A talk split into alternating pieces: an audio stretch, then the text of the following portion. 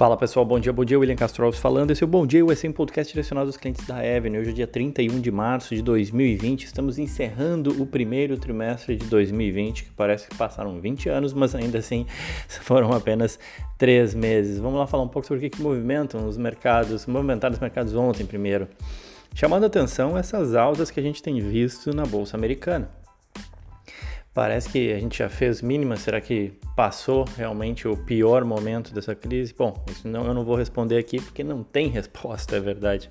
Mas ontem chamou atenção a alta do S&P de 3,35%, o Dow Jones subindo 3,19% e o Nasdaq, Nasdaq subindo 3,62%.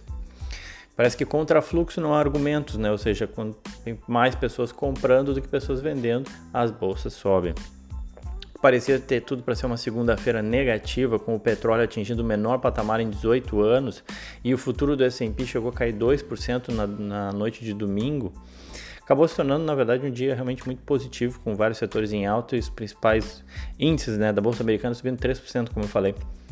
O mercado ele segue apostando em mais estímulos por parte do, dos governos, em especial americano, obviamente. Né? Ontem repercutiu positivamente o anúncio por parte da presidente da Câmara americana, a Nancy Pelosi, a, que é democrata, né? de que o governo está trabalhando naquilo que ela chamou de uma fase 4 de enfrentamento da crise. A gente teve duas primeiras fases, né, focadas aí primeiro nas questões de saúde pública. A terceira foi exatamente o pacote de ajuda financeira, né, ou seja, para ajudar a economia. E essa quarta fase vai tratar sobre uma recuperação no pós-crise, né? ou seja, investimentos em infraestrutura essencialmente, em especial infraestrutura digital 5G e o reforço do apoio financeiro aos estados, aí, enfim, além de outros diversos investimentos. Isso acabou Uh, caindo bem, digamos assim, no custo do mercado. É algo positivo, obviamente. É, uma, a crise faz os políticos, enfim, faz as autoridades se mexerem, enfim, para tirarem certas coisas do papel. Isso já é, é um assunto que já vinha sendo discutido há bastante tempo, inclusive uma crítica ao governo Trump de focar mais em, menos em guerra comercial, ainda em mais investimentos em infraestrutura, por exemplo. Isso já é, desde 2018 vem sendo comentado, mas enfim.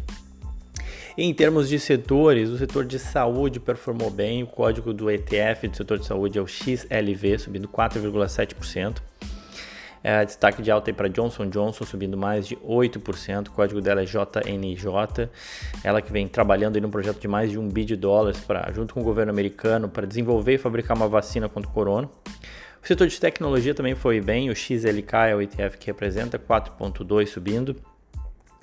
É, destaque para a Microsoft subindo mais de 7%, ela que é uma cash king que eu já comentei aqui para vocês, reportou um aumento ontem de 775% no uso de recursos na nuvem, tá? Ou seja, obviamente com mais e mais pessoas trabalhando remotamente, tem aumentado muito a demanda por esse serviço e isso acaba sendo positivo para a Microsoft.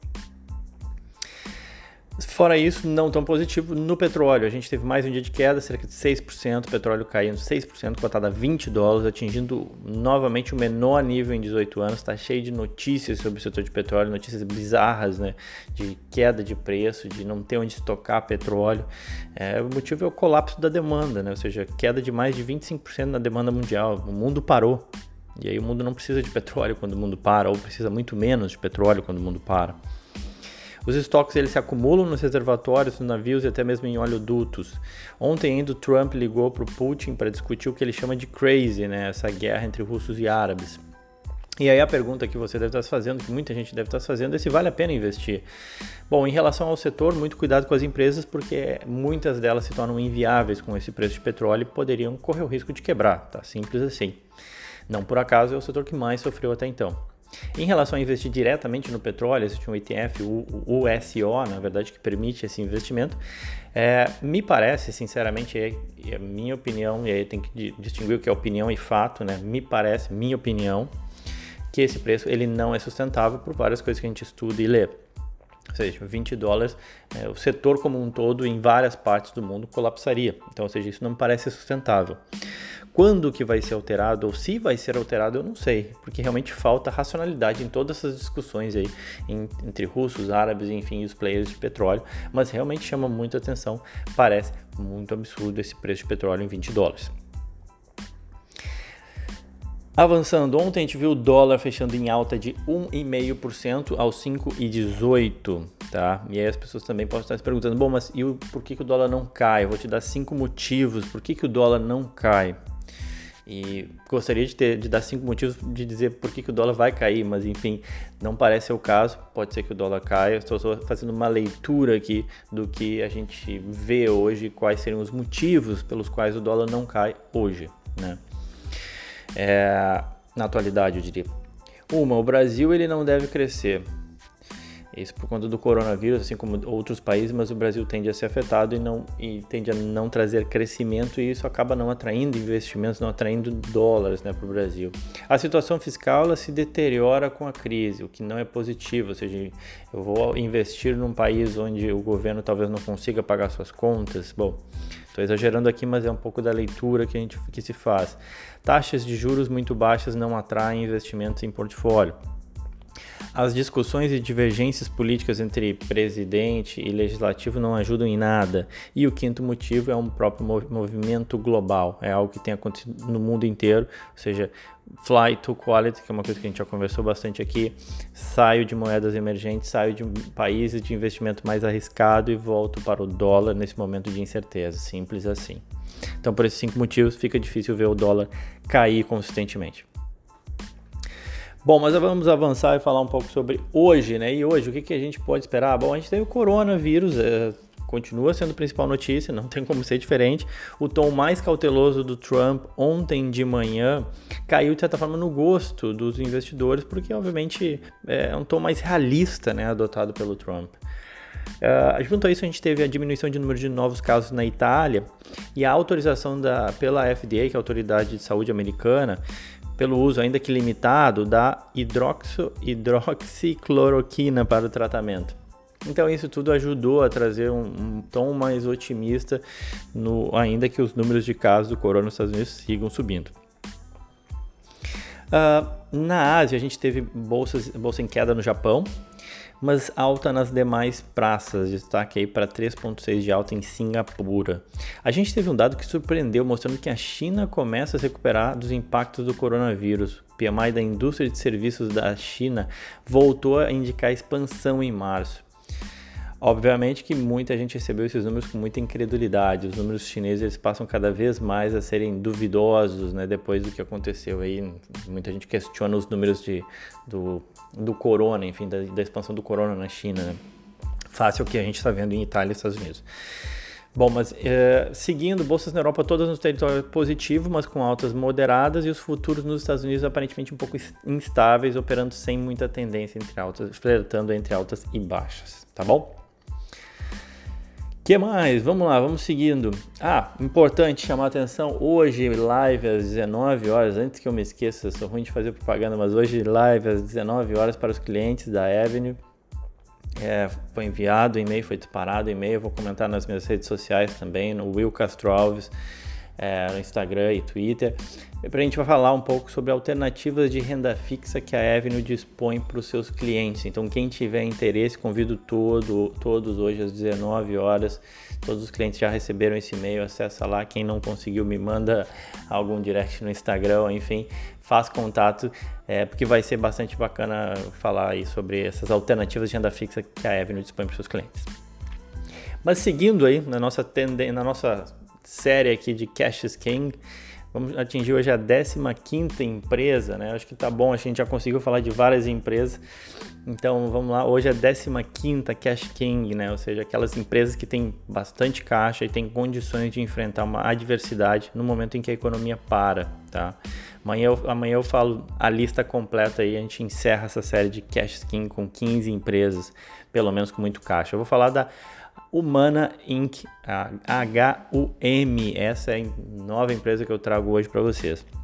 A Humana, ou Humana, enfim, como vocês quiserem, a empresa vale 39 bilhões de dólares em bolsa e ela tem cerca de 15 bilhões de dólares em caixa, ou seja, 38% do valor de mercado da empresa é caixa. Ela tem dívida, sim, é verdade, de, de 6 bilhões de dólares. Logo, tem um caixa líquido aí de 9 bilhões de dólares, ou seja, 15 bi de caixa menos a dívida de 6 bi um caixa líquido de 9 bi. Mesmo que ela pagasse todas as dívidas, ainda sobraria 9 bilhões de dólares.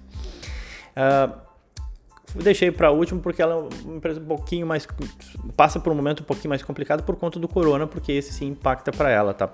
A Humana é uma empresa de seguro de saúde que opera nos, nos Estados Unidos no segmento de varejo, no segmento de grupos e especialidades. Ela tem 17 milhões de membros em, em planos, né? Ou seja, de benefícios médicos. A, a, ela foi fundada em 1961, uma empresa já bastante sólida, bastante não, não é nova, não é recente. Está sediada em Kentucky. Recentemente eles anunciaram que vão arcar com todos os custos dos tratamentos do corona, mesmo para os pacientes que têm o plano aquele chamado de copay, né? Ou seja, que são cost sharing, ou seja, que os pacientes dividem os custos com o plano, eles vão pagar tudo. A Humana se comprometeu aí a trabalhar com as autoridades federais, eles têm estado muito junto com o governo americano para garantir que os pacientes não recebam contas surpreendentes no final do seu tratamento, né? Então o cara não morre do corona, mas morre do coração quando receber a conta, né? Brincadeiras à parte, mas é, é um pouco isso. É, e aí o CEO até falou: estamos adotando essa ação para ajudar a aliviar o fardo para os idosos e outras pessoas que estão com dificuldade nesse momento. Nenhum americano deve se preocupar com o custo nos cuidados ao ser tratado com corona. Esse é o Bruce uh, Browser, presidente do uh, da Humana. Obviamente que para o acionista isso preocupa um pouco, porque vai ter um impacto, impacto de custo nos próximos resultados por conta dos dispêndios com os tratamentos. Não tem como prever o quanto, mas o importante é que eles têm caixa para absorver isso e esse approach de estar junto com as autoridades americanas é extremamente importante para ela, que atua num segmento que é muito regulado. Além disso, obviamente, tudo isso gera um, uma visão positiva até de marketing em relação à empresa, de não abandonar os seus clientes, né, os, os, os potenciais pacientes. Fora isso, dado o seu pote, eles, conforme eu falei, têm trabalhado junto com o governo para suprir essas necessidades seguradas.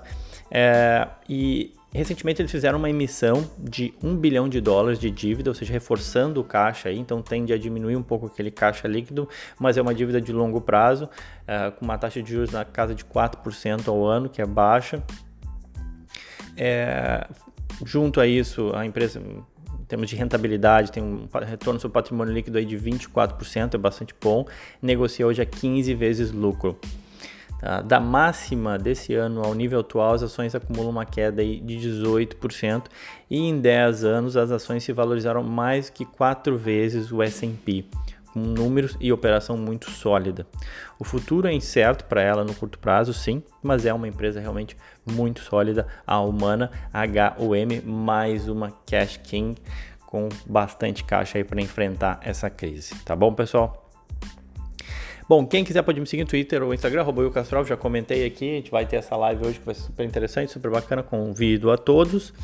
Para não me estender muito, amanhã comento, faço a lista completa aí das Cash Kings e eu continuo aí a, a comentar sobre aquelas carteiras diversificadas com apenas um ETF. Seja, seria possível ter uma carteira diversificada apenas com um ETF? Sim, é possível. Me acompanha que amanhã eu vou seguir nessa sequência. Já comentei de um ETF moderado. Amanhã, sim, pra, eu comento de um ETF que oferece uma carteira conservadora. E aí, nos próximos dias, uma carteira de crescimento e uma carteira mais agressiva. Então, me acompanhe nesses, nos podcasts que diariamente a gente vai comentando, tá bom? Era isso então, pessoal. Desejo a todos uma ótima terça-feira. Forte abraço.